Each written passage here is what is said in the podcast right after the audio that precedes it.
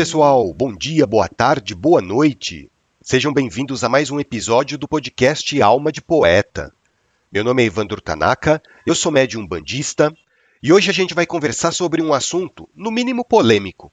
A gente vai conversar sobre uma linha de trabalho bastante controversa.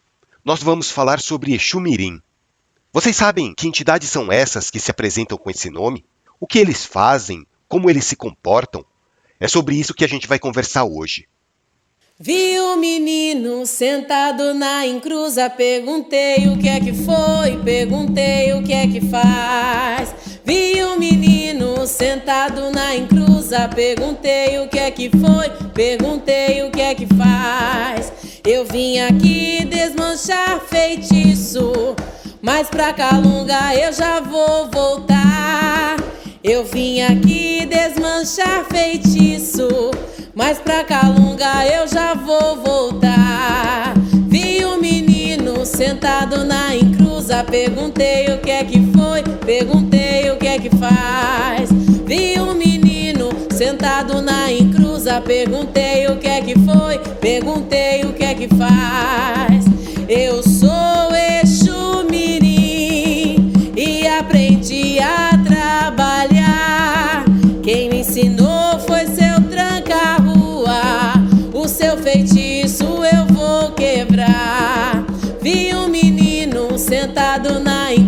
Perguntei o que é que foi, perguntei o que é que faz. Vi um menino sentado na encruza. Perguntei o que é que foi, perguntei o que é que faz. Quero um marafo pra beber e um charuto pra fumar. O seu feitiço mandei embora pra nunca mais voltar. É, gente, falar sobre Exu Mirim, pelo menos para mim, é tão difícil quanto conversar sobre Erês. Porque esse é um assunto complexo que tem muitas teorias diferentes. E eu vou tentar abordar todas essas teorias que existem na Umbanda para que vocês consigam construir a sua ideia sobre Exu Mirim. E essa construção não é fácil, né? Exu Mirim é uma entidade cheia de mistério. Tem algumas pessoas que falam o seguinte, que a linha da direita na Umbanda tem um tripé de apoio, né?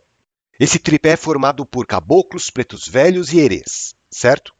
Pois bem, essa mesma corrente de pensamento diz que a linha da esquerda também teria um tripé de sustentação, que seria formada por Exu, Pombagira e Exu Mirim. As pessoas que pensam dessa maneira, elas traçam um paralelo entre os herês e os Exus Mirins. Elas dizem que os herês seriam as crianças da direita, enquanto que os Exus Mirins seriam as crianças da esquerda. Bom, essa seria a primeira corrente. Vamos ouvir mais um ponto de Exu Mirim? É mirim, é mirim, é mirim. É mirim de pirim pim pim. É mirim, é mirim, é mirim, é mirim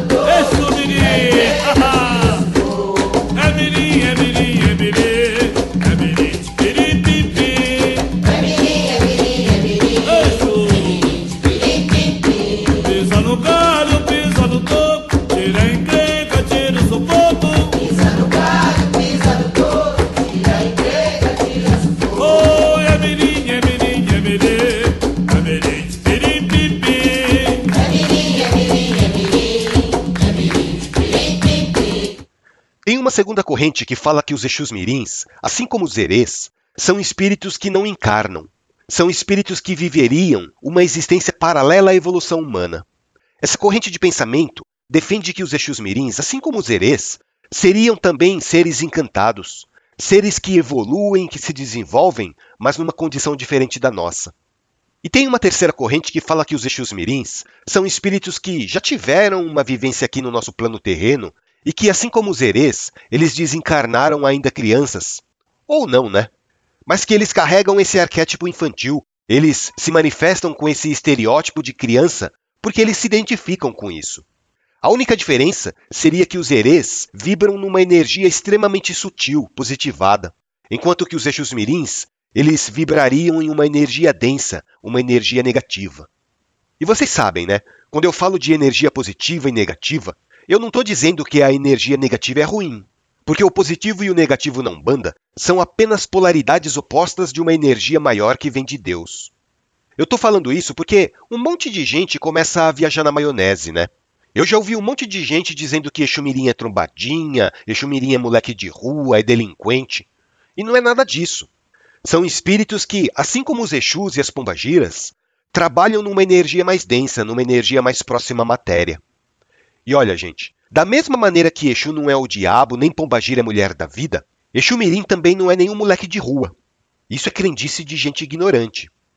Ele não podia faltar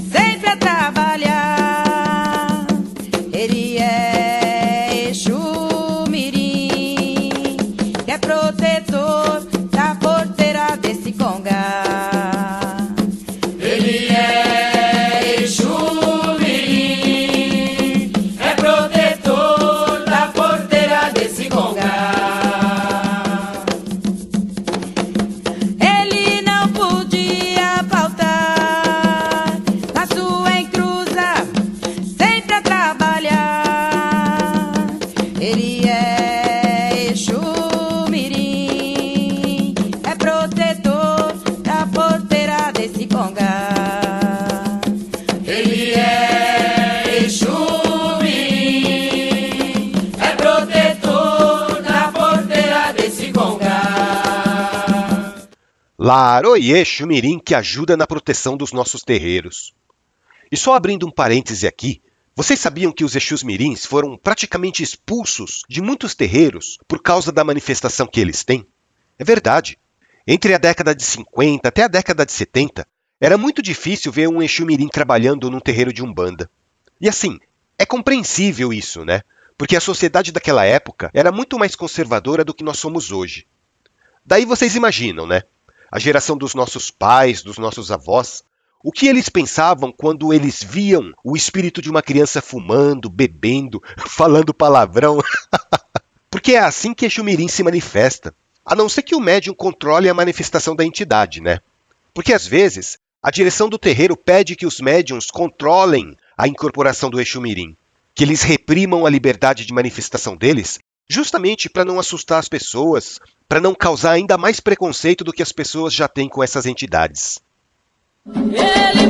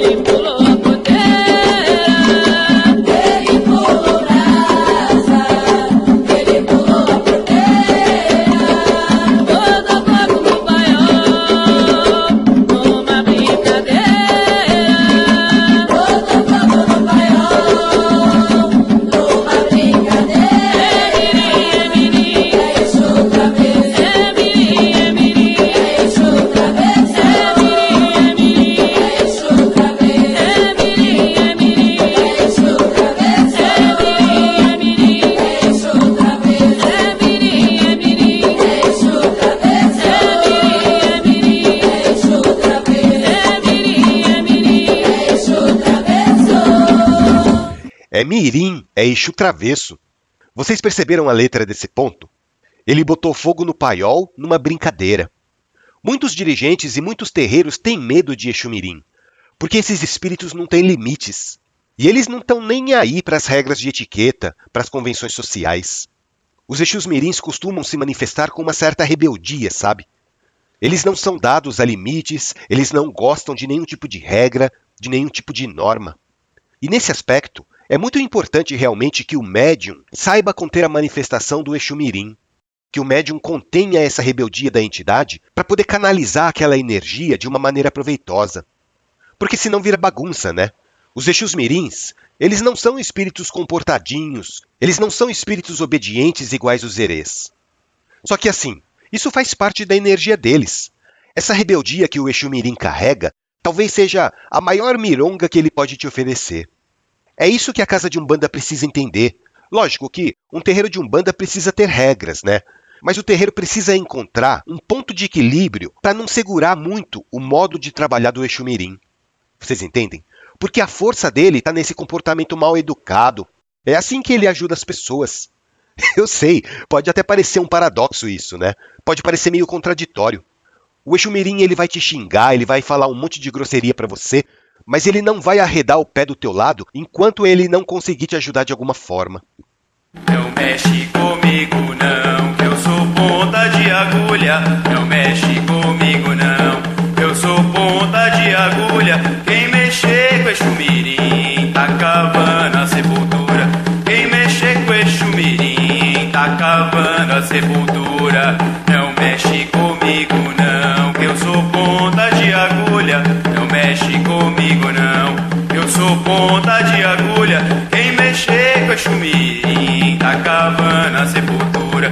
Quem mexer com Exu Mirim, tá cavando sepultura.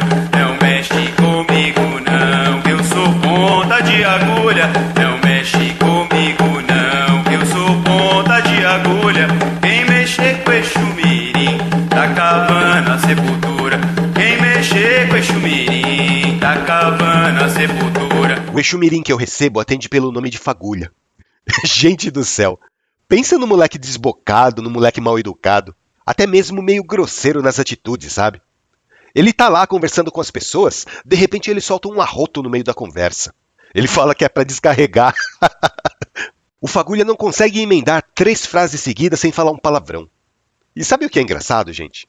O pessoal pega bem com ele. O Fagulha, sei lá, ele tem um carisma que eu não sei explicar. Ele é extremamente transparente nas opiniões dele, doa quem doer. Ele não tem meias palavras para aconselhar, nem para xingar as pessoas. Mas o Fagulha, ele é parceiraço, sabe? Ele é pau para toda obra, no melhor estilo de um Exumirim. E quando eu vou lá na Calunga, eu sempre levo um agrado para ele. Eu fui lá na Calunga, leva flores no cruzeiro e no meio do caminho vi um menino de preto e vermelho. Eu fui lá na Calunga, leva flores no cruzeiro e no meio do caminho. Vi um menino de preto e vermelho. Se chamava Exu Mirim, caveirinha ele é.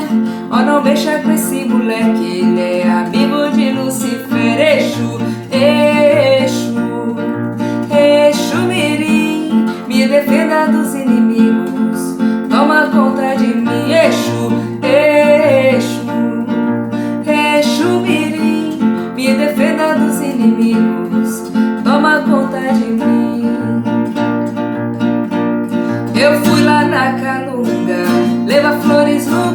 cruzeiro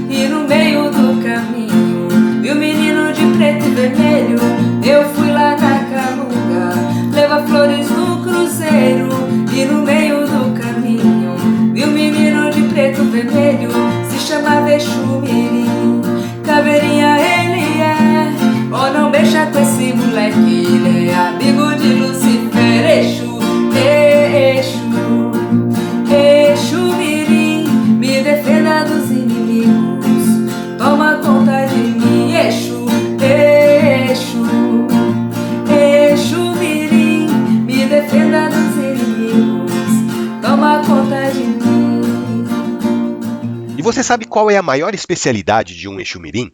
é encontrar coisas que as pessoas esconderam de propósito. Exumirim é muito bom nisso. E ele é bom de encontrar, sabe o quê? Trabalho de magia negra escondido. Porque, gente, cá entre nós, quando uma pessoa faz um trabalho de magia negra, ela não vai ficar falando aos quatro ventos que fez um trabalho para prejudicar fulano ou ciclana.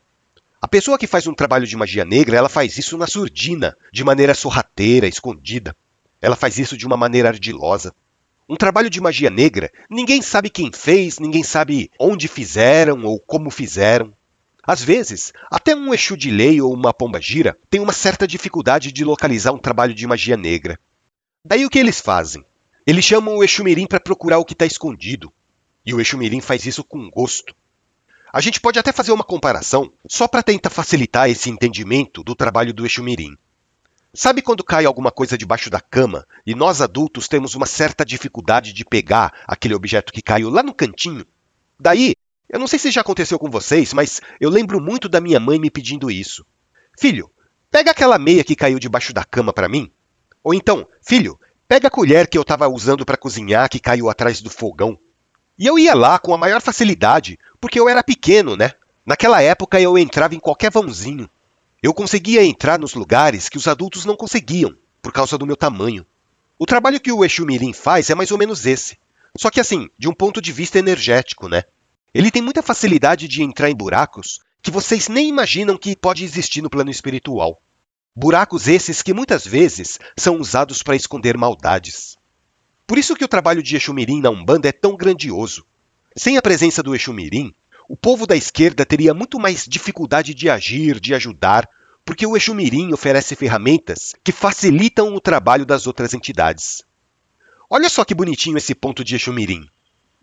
De onde eu venho, as almas não gostam de mim. De onde eu venho, as almas não gostam de mim.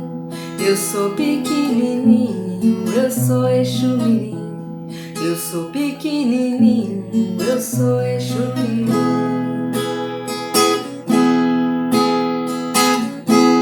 Ó oh, meu Senhor das almas, me diga quem vem aí. Oh, meu Senhor das almas,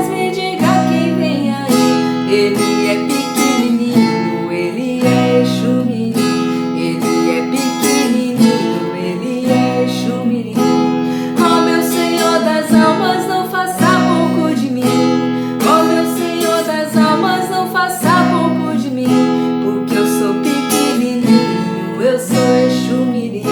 Porque eu sou pequenininho, eu sou Exumirim. E assim, eu não sei se vocês já tiveram a oportunidade de conversar com um Exumirim, mas se for um Exumirim daqueles tranqueiras mesmo, sabe? E se o médium der liberdade para ele se manifestar do jeito que ele gosta, vocês vão ter muita dificuldade de conversar com ele. Vocês vão ver como é difícil de lidar com o Exumirim.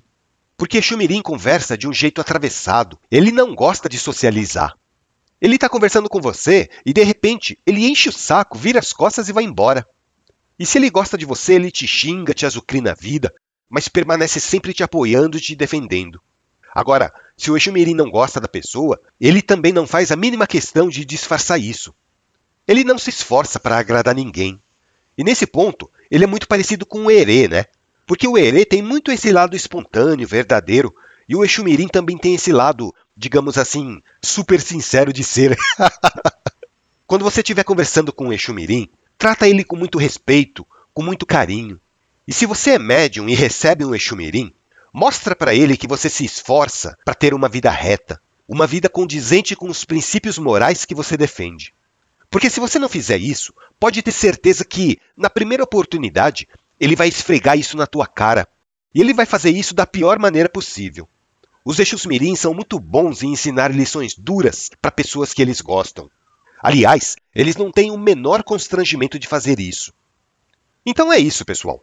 Espero que vocês tenham gostado do episódio de hoje. Eu amo trabalhar com Exu Mirim.